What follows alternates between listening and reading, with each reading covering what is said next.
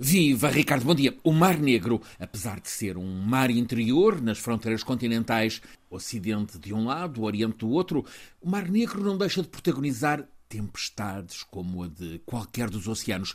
É o que está a acontecer nestas últimas horas, quando ventos com rajadas que atingiram 150 km por hora produziram ondas percepcionadas como de tsunami em zonas costeiras da península da Crimeia, que está ocupada pela Rússia vai para 10 anos. Várias cidades e vilas em toda esta região, tanto administrada pela Rússia como pela Ucrânia, ficaram alagadas. Mais de 600 mil casas ficaram com a energia elétrica cortada pela tempestade e até Sebastopol, a grande base militar russa, sede da frota do Mar Negro. Sebastopol, o porto onde o famoso Couraçado Potemkin entrou em motim, dando então lugar ao começo armado da Revolução Russa de 1917.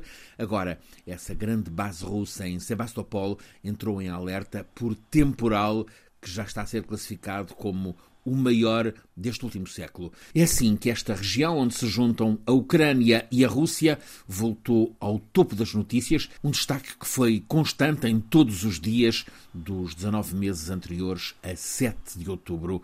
É um facto que, desde a erupção, faz hoje 52 dias da guerra de Gaza, a guerra da Ucrânia tem estado quase varrida da atualidade. E, no entanto, não deixou de dar pretexto para notícia, talvez agora até cada vez mais, com relato de combates dos mais tremendos e referências, embora por verificar, a centenas de mortes em cada dia tanto entre civis como militares.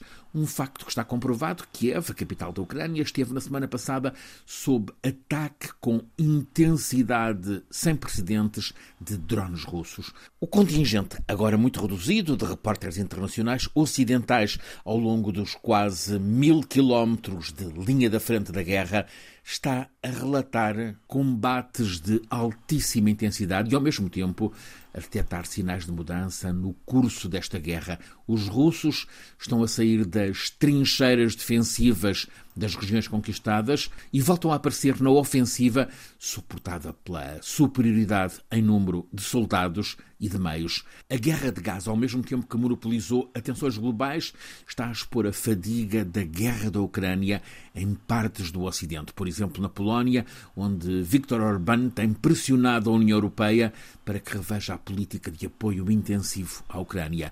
É neste contexto que surge a declaração de Putin na Conferência G20 organizada pela Índia. Disse o chefe do Kremlin que é preciso pensar em como acabar com a tragédia desta guerra, a da Ucrânia.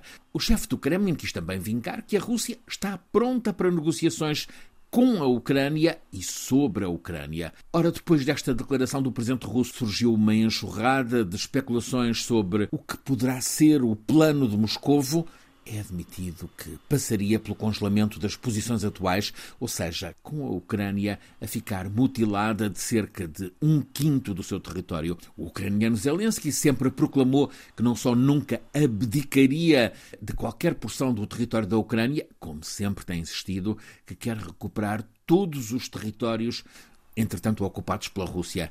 Nestes últimos 52 dias, desde o eclodir bárbaro da guerra entre Hamas e Israel, Zelensky perdeu protagonismo. As comunicações diárias do presidente ucraniano deixaram de ser notícia é notória uma alteração expressiva no quadro desta guerra na Ucrânia, o que faz pensar que será tempo para voltarmos a dar atenção ao que ali está a acontecer.